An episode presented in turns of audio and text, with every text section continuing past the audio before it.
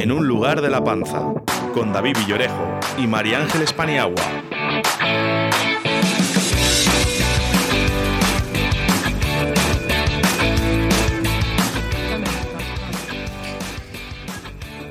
Hola, muy buenos días a todos los oyentes de Radio 4G. Esto es En un lugar de la panza. Muchos de ustedes eh, me conocerán, les sonará mi voz de otro programa, que no es este, evidentemente, es El Lapicero Azul, un programa de literatura los martes por la tarde de 8 a 9. Pero un lugar de la panza no solo vamos a hablar de literatura, como dice su nombre, vamos a hablar sobre todo, sobre todo de gastronomía, de alimentos, de recetas, de vinos y bodegas, de locales donde degustar todo esto. Pero bueno, vamos a ir poco a poco, vamos a ir por partes, porque yo aquí tengo un compañero. Buenos días, David Villorejo, ¿qué tal estás? Hola, buenos días, ¿qué tal? Eh, ¿Nervioso? Bueno, los nervios eh, propios del, de los Bueno, inicios. A ver, pero- que pero yo sé que, con que- motivación. que sé que tienes tablas, que no es la primera vez que, que estás en la Ah. radio.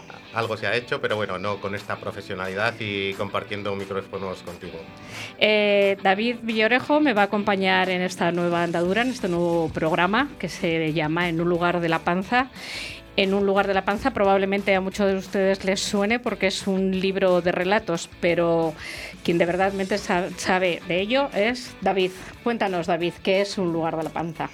Bueno, en un lugar de la panza es un proyecto joven, bueno, joven que ya cuenta con tres años, pero, pero eso es joven, que nació como una, una forma de dar eh, cobertura eh, a la gastronomía, los vinos y la literatura conjuntamente. Eh, la forma en, en la que eh, se nos ocurrió hacerlo fue con un certamen de relatos breves eh, convocado a nivel nacional en el cual la temática fuese gastronómica y vinícola.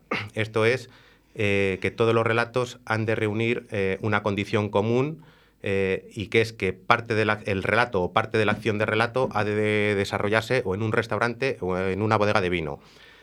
Luego, en cuanto al estilo, si son de género más romántico, más eh, negro, más de ficción, es totalmente libre, pero en todos ha de aparecer o un restaurante o una bodega en, su temática. Eh, está limitado a la extensión, al ser relatos cortos, pero bueno, la verdad que llevamos ya dos ediciones y estamos camino de emprender la tercera y muy contentos con, con el resultado, con, con, el apoyo mostrado tanto por la Universidad de Valladolid como el Ayuntamiento, como la Academia de Gastronomía de Castilla y León, porque bueno, al final pues eh, gastronomía, vinos y literatura pues es algo pues eh, muy apetecible en todos los sentidos para el público general y, y bueno, pues pensamos que, que, hemos dado con esa tecla que...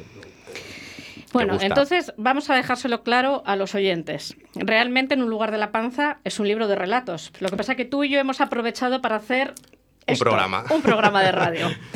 si es un libro, es un libro de relatos que parte de un certamen, necesitamos un jurado. Efectivamente. Tenemos aquí a alguien que pertenece al jurado. Preséntalo tú. Tenemos un jurado de excepción. Hoy, por las circunstancias en, en, las que estamos y que en el estudio no podemos estar más de tres personas, pues solo hemos traído a Inma. Pero bueno, Inma es eh, una de las tres patas del jurado que, que, lo conforman Rodrigo Martín Noriega, Susana Gil Alvarellos y la propia Inma Cañivano. Y, y, bueno, pues yo cuando empecé con esta idea, la verdad que eh, no se me ocurría a nadie mejor que Inma que reuniese las tres condiciones que te he comentado al principio, de, de, entender de gastronomía, de vinos y de literatura, aparte de que es amiga desde hace muchos años, pero, pero bueno, pues a, aquí la tenemos. A... Ella es miembro de la Academia Castellano y Leonesa y además escritora. Además. Además, o sea, eh, lo tienes todo para estar en un lugar de la panza. Sí, pero yo creo que, que lo que más importa aquí ahora y, y, sobre todo tratándose de hablar de en un lugar de la panza y, y, de la amistad, que al final es lo que une todo, literatura, vinos, gastronomía, placer, que es lo que nos une a todos, la búsqueda del placer en las cosas cotidianas, es que eh, nosotros llevamos muchísimos años conociéndonos y tratando de dar a lo que tenemos en lo cotidiano, al vino, a la comida, a la literatura, un nexo común que lo tiene, pero muchas veces no lo vemos. Les vamos a contar a nuestros oyentes qué días, cómo y cuándo nos pueden eh, escuchar. Le voy a decir a, Oscar que por favor eh, nos ponga la cuña para que los oyentes lo sepan. Y además vamos a poner una música que yo creo que te va a gustar. Vamos con un ello, lugar Oscar. de la Mancha, de cuyo nombre no quiero acordarme, Espera, espera. Esto se llama En un lugar de la panza, el nuevo programa de gastronomía y literatura en Radio 4G, con David Villorejo y María Ángeles Paniagua, todos los jueves de 12 a 12.30 aquí en Radio 4G Valladolid.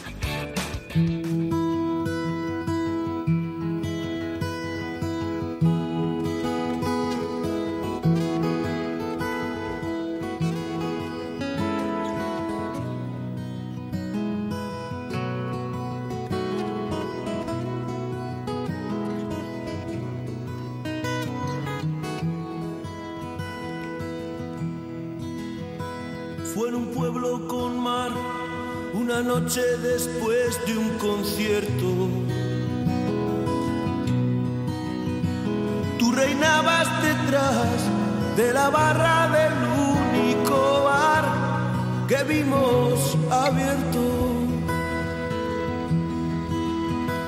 Cántame una. Creo que eres sumiller, No. ¿no?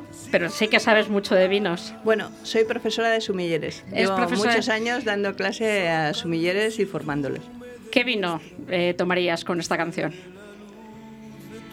Pues eh, seguramente un tinto y seguramente un tinto que nunca me defrauda y que sería cualquiera de los que hace Mariano García.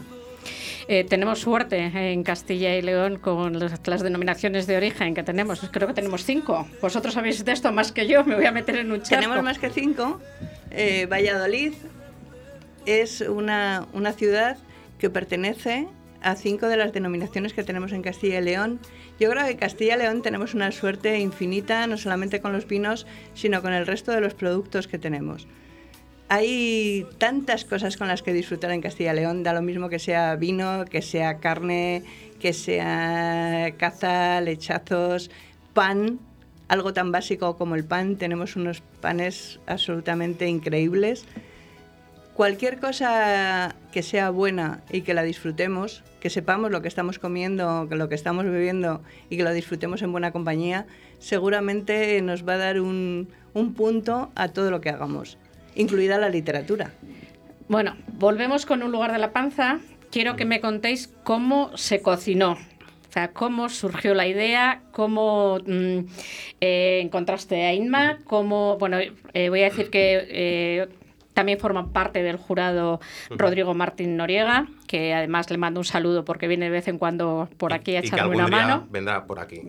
Y Su- Susana Gil, Y Susana, que también ha estado, también ha estado aquí eh, como profesora de literatura. Contarme un poco cómo se hizo todo esto. Bueno, en un lugar de la panza, mm, curiosamente, mm, lo primero que surgió fue el nombre. Nos llamó mucho la atención, nos surgió eh, en una de estas eh, comidas eh, largas eh, hace muchos años, cuando ni siquiera sabíamos eh, en qué se iba a concretar. Yo empecé con otro proyecto que se llamaba Guía Paladar y Tomar, que a lo largo de los años eh, se fragó como recomendación de restaurantes, pero hubo un momento que surgió la necesidad de dar pues esa, esa cobertura de unir la gastronomía con la literatura. Entonces mm, volvió a nuestras mentes aquel proyecto de en un lugar de la panza. Y, bueno, pues lo primero que contacté fue con Inma, intentamos eh, ver cómo se podía dar forma a eso y, la verdad que el, el certamen de relatos cortos nos pareció una gran idea tanto para gente acostumbrada a leer como aquellos que se quieren iniciar, precisamente por ser relatos cortos y con una temática tan, tan de moda como es la gastronómica. Al final la gastronomía y los vinos es un... mm, Es una moda. Estamos cansados de ver en los últimos años programas de televisión de gastronomía, eh, de vinos y, y, bueno, pues pensamos unirla a la literatura y simplemente pues eh, una, una cosa dio pie a otra, eh, hicimos unas bases que pensábamos que eran las adecuadas y bueno, pues hubo buena respuesta por parte del público. Hoy es la entrega de premios. Hoy Salís la- de aquí pitando y os vais a la entrega de premios, que creo que este año es un poco complicada. Inma, David, no sé quién de los dos. Sí, bueno, debido a las especiales circunstancias de, de este año, pues no puede ser una entrega como nos hubiese gustado, como fue el año pasado. Eh, el marco es eh, incomparable, es el, el, Palacio de Santa Cruz. El año pasado pues lo hicimos en los jardines, con todos los eh, colaboradores, las, em, las bodegas, los restaurantes, los patrocinadores y compartiendo un vino, aparte de entregar los premios a los autores. Y bueno, pues este año por, por el COVID, pues eso ha tenido que ser restringido y haremos una cosa medio presencial, medio virtual, grabaremos un vídeo muy bonito, eso sí, porque además está detrás la, la universidad y su equipo de audiovisuales. Y, y, bueno, pues lo daremos a conocer en redes sociales, en prensa y demás. Y despertaremos el apetito para que prueben lo que no se puede probar en directo, que cada uno lo pruebe en sus casas, con sus amigos y en el círculo en el que estén. Efectivamente. Que al final es lo que tienen eh, las tecnologías y, y las redes y poder estar ahora en todos los sitios. Yo ahora voy a hablar con la escritora, no con la, con la que pertenece al, Instituto de Gastronomía. Mm, no sé si tú lees todo, no sé si cómo hacéis lo de, lo de leer los relatos. El jurado lee todos los relatos, filtráis, tenéis lector, ¿cómo lo hacéis? Hasta ahora el, el jurado, ha, ha, yo me he leído todos, pero yo ni pincho ni corto. Bueno, o sea, por eso me jurado, dijo ella, o sea, que misma... te llega 29, te, muchos, pero bueno, seleccionados 29. Me imagino que es complicadísimo. Es muy complicado. La verdad es que el primer año eh, hemos tenido muchísima suerte desde el principio, porque sin conocernos, Rodrigo, Susana y yo, que hemos sido los que hemos estado en, en las ediciones que existen de, del concurso, computando los, relatos y corrigiéndolos, nos hemos llevado muy bien. Pero además, no solo es que nos llevemos muy bien, es que tenemos distintos puntos de vista, que yo creo que es lo interesante. Que cada uno vemos los relatos desde un, una objetiva distinta. Y desde el principio los hemos leído todos y luego los hemos puesto en común. Y hemos discutido este por qué, este por qué no. Pero yo creo que lo interesante, lo que nos ha pasado de más interesante con, el concurso ha sido cómo ha crecido en categoría, en categoría literaria, lo que nos ha ido llegando. Ya el primer año, siendo un concurso absolutamente desconocido, nos llegaron unos relatos de una calidad impresionante. Y este año ha subido muchísimo. Es muy difícil, muy, muy, muy difícil elegir cuáles son los mejores. La verdad es lo, que te estaba diciendo al principio, que somos tres personas que nos llevamos muy bien, pero tenemos distintos puntos de vista. Entonces, eso nos hace el discutir cuál, no, no cuál es el mejor, sino cuáles tenemos que elegir porque no es que sea una cuestión de este es el mejor o este es el peor, sino que al final tienes que decidirte por algunos y tienes que decidir por los que sean más representativos de lo que estamos buscando, porque la categoría literaria realmente ha sido muy buena tanto en el primer año como en este. Yo te voy a contar así a nivel personal que pocas veces he hecho de jurado. Cuando me lo piden tiemblo porque no, eh, te hacen el honor de, que, de, considerar, de considerarte jurado. Y luego dices, ay Dios mío, porque muchas veces lo pasas, lo pasas mal porque no, pues bueno, porque realmente hay gente que escribe mm, verdaderamente bien. Yo creo que estás de acuerdo conmigo. Completamente. Yo desde luego he sido jurado y creo que eh, Rodrigo eh, estaría de acuerdo conmigo y Susana también en que hemos sido jurados porque queremos mucho a David. porque si no, es que realmente es una agonía no leer los relatos, que leer los relatos es un placer, ver todo lo que te llega de todas las partes de España y con distintos puntos de vista y ver la creatividad que hay con respecto a la gastronomía, sino tener que decidirte Decidir. y elegir. Entonces, eso solo se hace por, por cariño y por el cariño que le tenemos a David. Hombre, y porque es, y porque es un proyecto muy bonito. Es un proyecto precioso. Pasa, pasa lo mismo eh, en otra faceta gastronómica eh, que conoces bien, como es ser jurado de concurso de pinchos. Cuando te lo dicen, te da un subidón, que bien, voy a probar muchos pinchos y luego a la hora de decidir dices, eh, bueno, bueno... La... Oye, ¿Habéis sido jurado de pinchos alguno de vosotros sí, dos? Los sí, dos. varias veces ambos y y es lo que te digo, y, que muchas veces... Eh... Y de concursos de vinos, pues yo llevo siendo jurado de concursos de, de vinos y participando en, en, cosas que son realmente serias en torno al vino, pues más de 25 años. Y es realmente difícil. Yo te admiro muchísimo porque yo soy riojana de nacimiento, siempre lo digo, soy riojana de nacimiento, pero el paladar no es riojano, no es para el vino. Yo soy de cerveza y los, bueno, yo admiro a la gente. A mí me dan... Me Nunca es tarde. Bueno, a mí me ponen un brick y un gran reserva y estropean el Gran Reserva, el BRIC no, por supuesto. Pero, pero vamos, eh, yo admiro a los. Y además, todas estas cosas que contáis de que contáis Yo creo vino. Que, que con el vino, como con la comida, con la literatura o con cualquier cosa, realmente. Eh, la gente que dice, no, es que yo sé, es que yo no entiendo, es que no puedo, es que no se ha puesto. Yo estoy segura que si tú empezaras, serías una magnífica bueno, juez pues te de vinos. Te contaré que se me sube muchísimo la cabeza. no sé yo cómo iba a terminar. Mira, en, en, en un concurso de vinos que, que, normalmente los serios empezamos a las 8 o las 9 de la mañana y podemos catar eh, 50 vinos antes de las 2, lo que, lo que ocurre es que no bebemos. Sea, tienes que, que, separar. Yo, una, una cosa es cuando salgo de vinos y me bebo los vinos y disfruto los vinos, incluso no sé los vinos que me estoy tomando, porque lo más importante para mí es estar con mis amigos. El vino es un pretexto para que nos reunamos y estemos hablando de cualquier cosa, y otra cosa es cuando estás de jurado.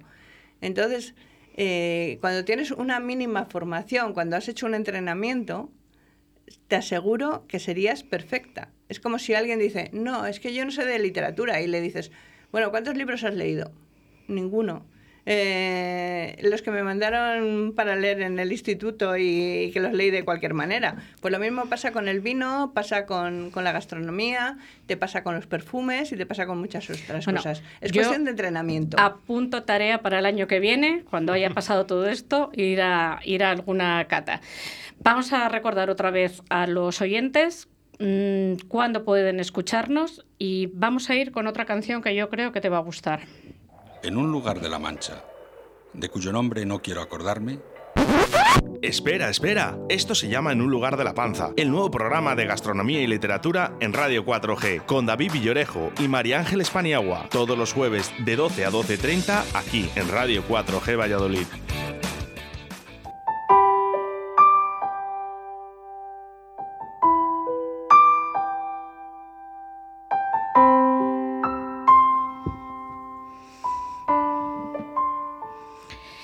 No te vayas. No me dejes así. Mi voz sonó en sintonía con mi estado de ánimo. Estaba deshecho. Mariana se marchó dando un portazo y con ella se iban también ilusiones, deseos, pasiones, todas las vivencias positivas de aquella casa que albergó nuestro amor durante años. Me atacó una tristeza insoportable que me hizo salir a la calle y deambular sin rumbo fijo. No sé el tiempo que duró mi peregrinación a ninguna parte, ni el itinerario que seguí, pero de repente, ante mi vista apareció Donald Watson, el restaurante bautizado con el nombre del inglés fundador de la Vegan Society e inventor de la palabra veganismo, en donde tantas veces comí con Mariana. Yo realmente nunca me sentí vegano y cada vez que tenía un viaje de trabajo aprovechaba para dar rienda suelta a mis instintos omnívoros.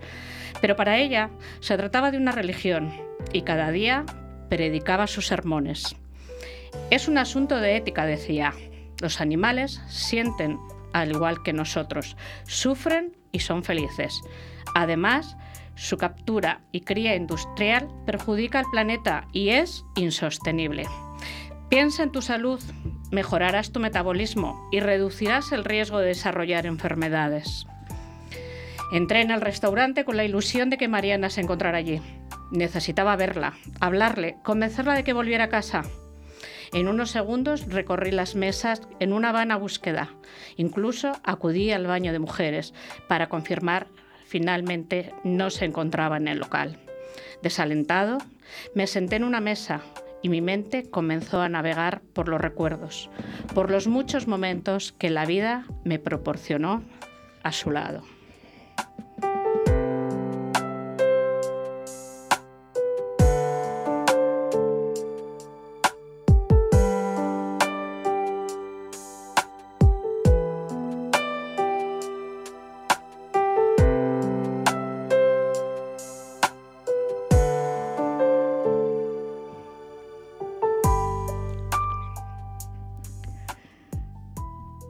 No sé si habéis reconocido el texto.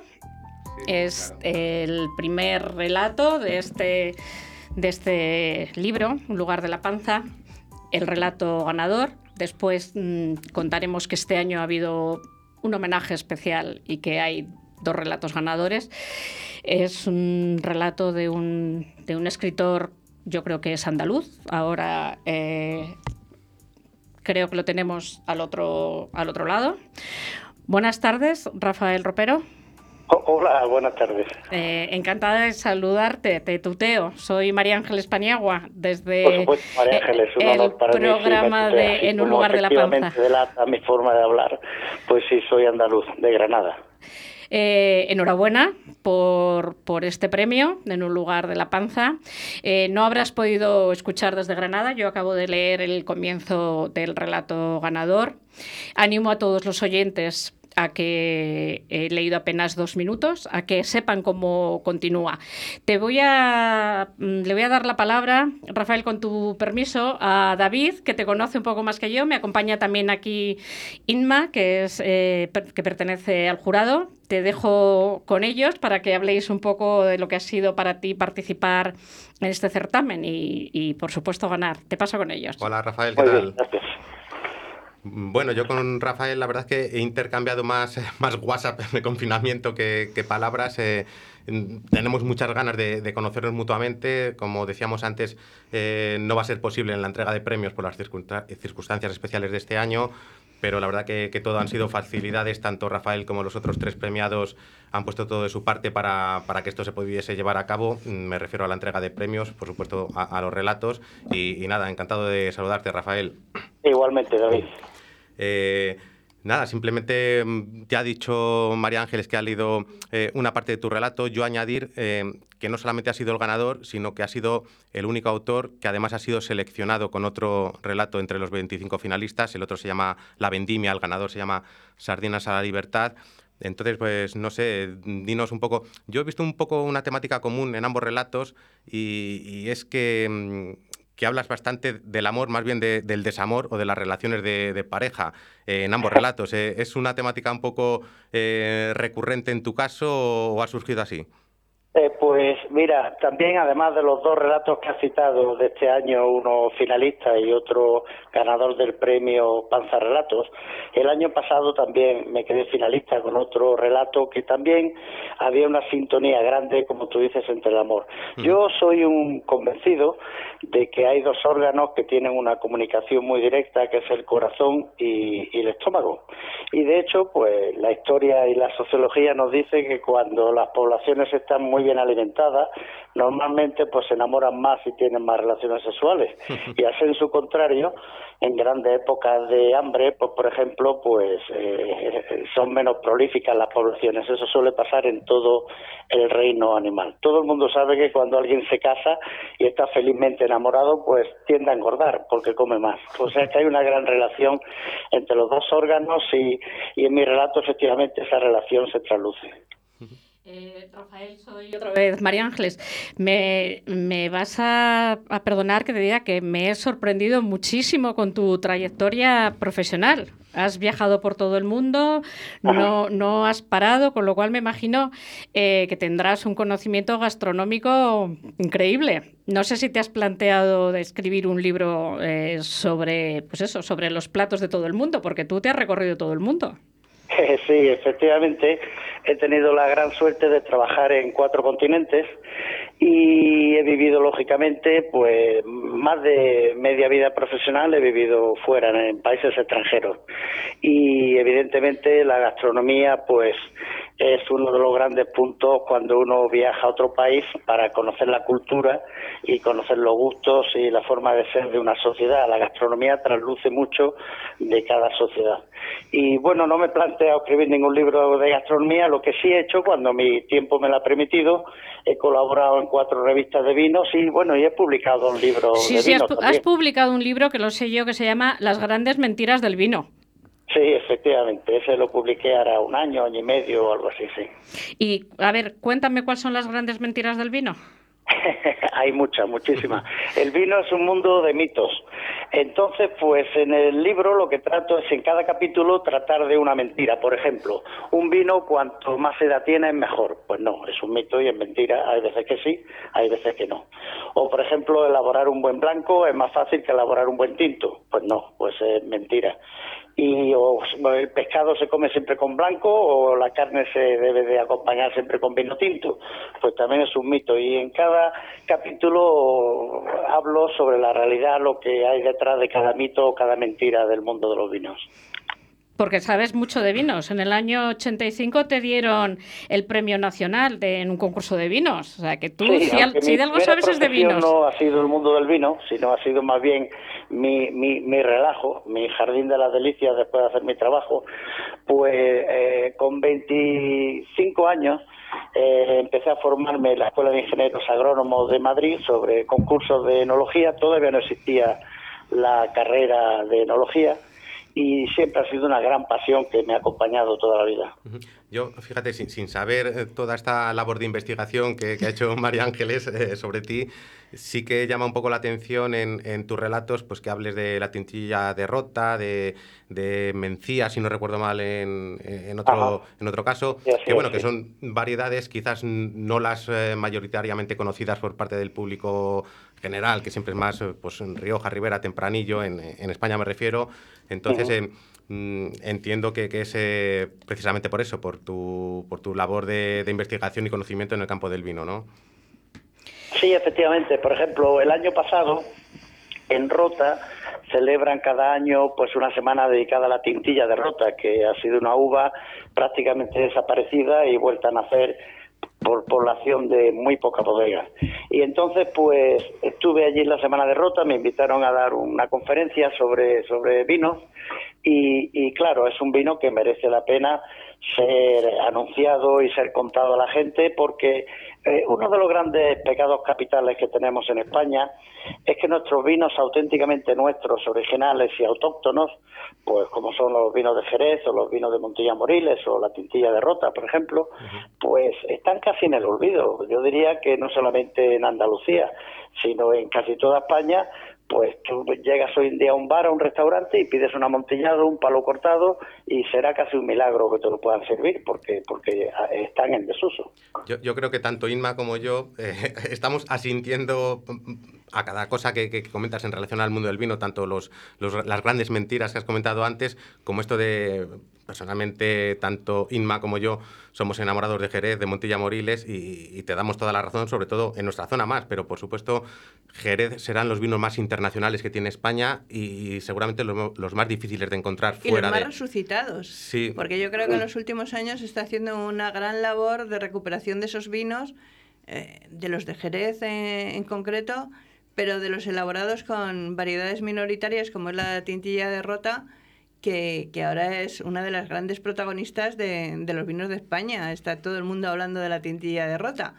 Eh, es, bien es verdad que una cosa es hablar a, a nivel de, de, entendidos o de gente del negocio, de gente que está trabajando dentro del mundo del vino, bien sea en sumillería o en elaboración o, o en otros de los muchos campos que, que están relacionados con, con la profesionalidad del vino, pero sí que desde esos campos se está haciendo llegar a todo el mundo. Eh, yo, que soy muy de redes, estoy viendo a la tintilla de rota como gran protagonista en, en los dos últimos años y además vale la pena que sea conocida porque eh, unos siglos atrás era una de las grandes vinos, eh, grandes vinos del mundo. Como vosotros bien sabéis, hasta la aparición de la enología, que se sabe perfectamente preservar, conservar los vinos, pues antiguamente, cuando Inglaterra era un gran emporio mercantil internacional, pues los vinos que valían la pena, porque eran los únicos susceptibles de ser exportados, pues eran los oportos, los madeiras, eh, los moscateles, los Marsala, el Jerez, el Tintilla de Rota, y, y, es una pena que esos grandes vinos, pues eh, en nuestra cultura tan importante, pues llegaron a ser casi olvidados. Pero ahora no lo son. Y yo creo que lo que sí que tenemos que tener en cuenta es que en el caso de los vinos, como en otras muchas cosas, tenemos que pasar de lo general a lo particular. O sea, no hablar de los vinos de Jerez, sino que hay gente que está haciendo grandísimos vinos de Jerez y gente que no lo está haciendo tan bien, como nos pasa en, en, la zona en la que nosotros estamos, que se habla de los vinos de rueda, de los vinos que se están elaborando con verdejo y se habla de los verdejos muy buenos o verdejos muy malos. Y hay verdejos muy buenos, gente que elabora muy bien y que trabaja muy bien con, con las uvas de, de verdejo, con la variedad y que, que, sabe hacer grandes cosas y gente que, que no lo hace tan bien. Eh, en, como en todo, eh, como te estoy diciendo, yo creo que, que tenemos que pasar de generalizaciones.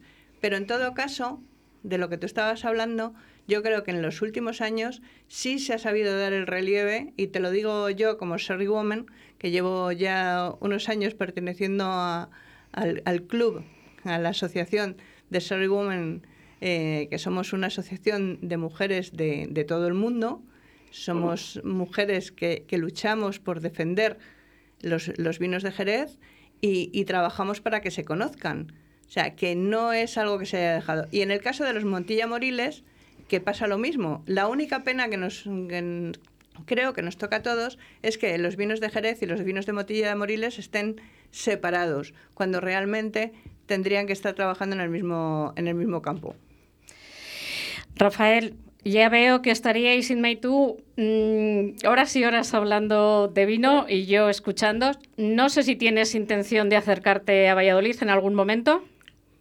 Bueno, primero hay que contar con el permiso de esta pandemia que sí. nos tiene a todos amenazados, uh -huh. pero en cualquier momento que pase, por supuesto, será un placer para mí acercarme y estoy a vuestra disposición para cualquier cosa que dispongáis vosotros. El tiempo manda, ya sabes, en los programas de radio. Eh, tengo que despedirte. Ha sido un placer escucharte. Enhorabuena de nuevo por ese programa y espero seguir en contacto contigo. Muchas gracias, Rafael. Gracias a vosotros y Adiós, un abrazo Rafael. desde Granada. Un abrazo, Un Rafael. abrazo. Hasta luego. Adiós. En un lugar de la Mancha, de cuyo nombre no quiero acordarme, Espera, espera. Esto se llama En un lugar de la panza, el nuevo programa de gastronomía y literatura en Radio 4G, con David Villorejo y María Ángeles Paniagua, todos los jueves de 12 a 12.30 aquí en Radio 4G Valladolid.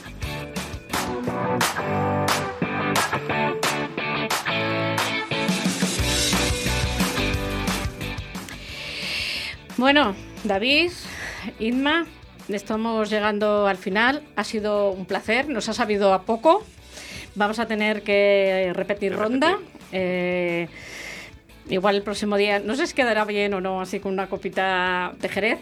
Yo no es un vino que, no, que desconozco. Además, la, eh, la idea que yo tengo de vino de Jerez es un vino dulce. Probablemente esté equivocada. Estás muy Los, equivocada. los hay, pero no son los. eh, para, mi, para, para mi gusto, los ni los mayoritarios ni los que más me gustan. Eh, muchas gracias, Inma. Tengo claro que vas a estar por este programa más de una vez. Seguro. Estaré Eh, encantada. eh, Me ha gustado mucho conocerte.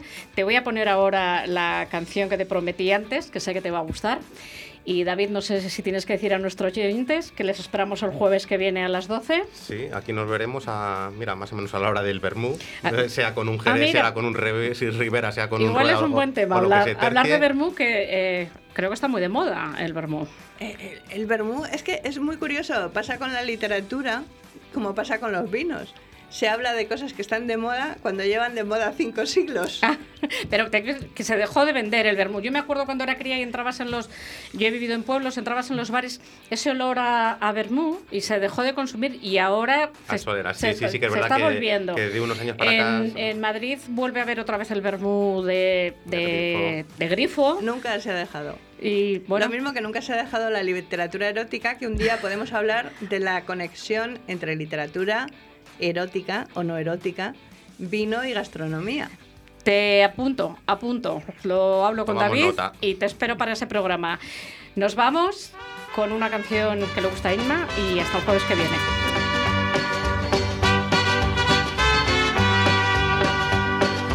Love is a burning thing, and it makes a fiery ring.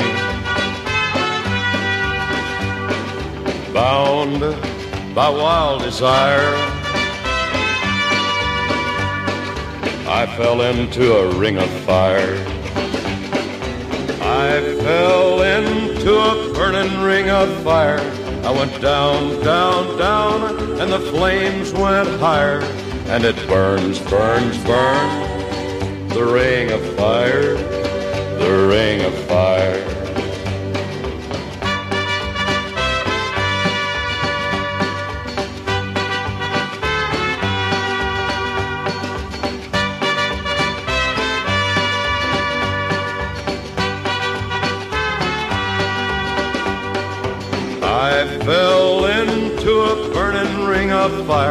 I went down, down, down, and the flames went higher.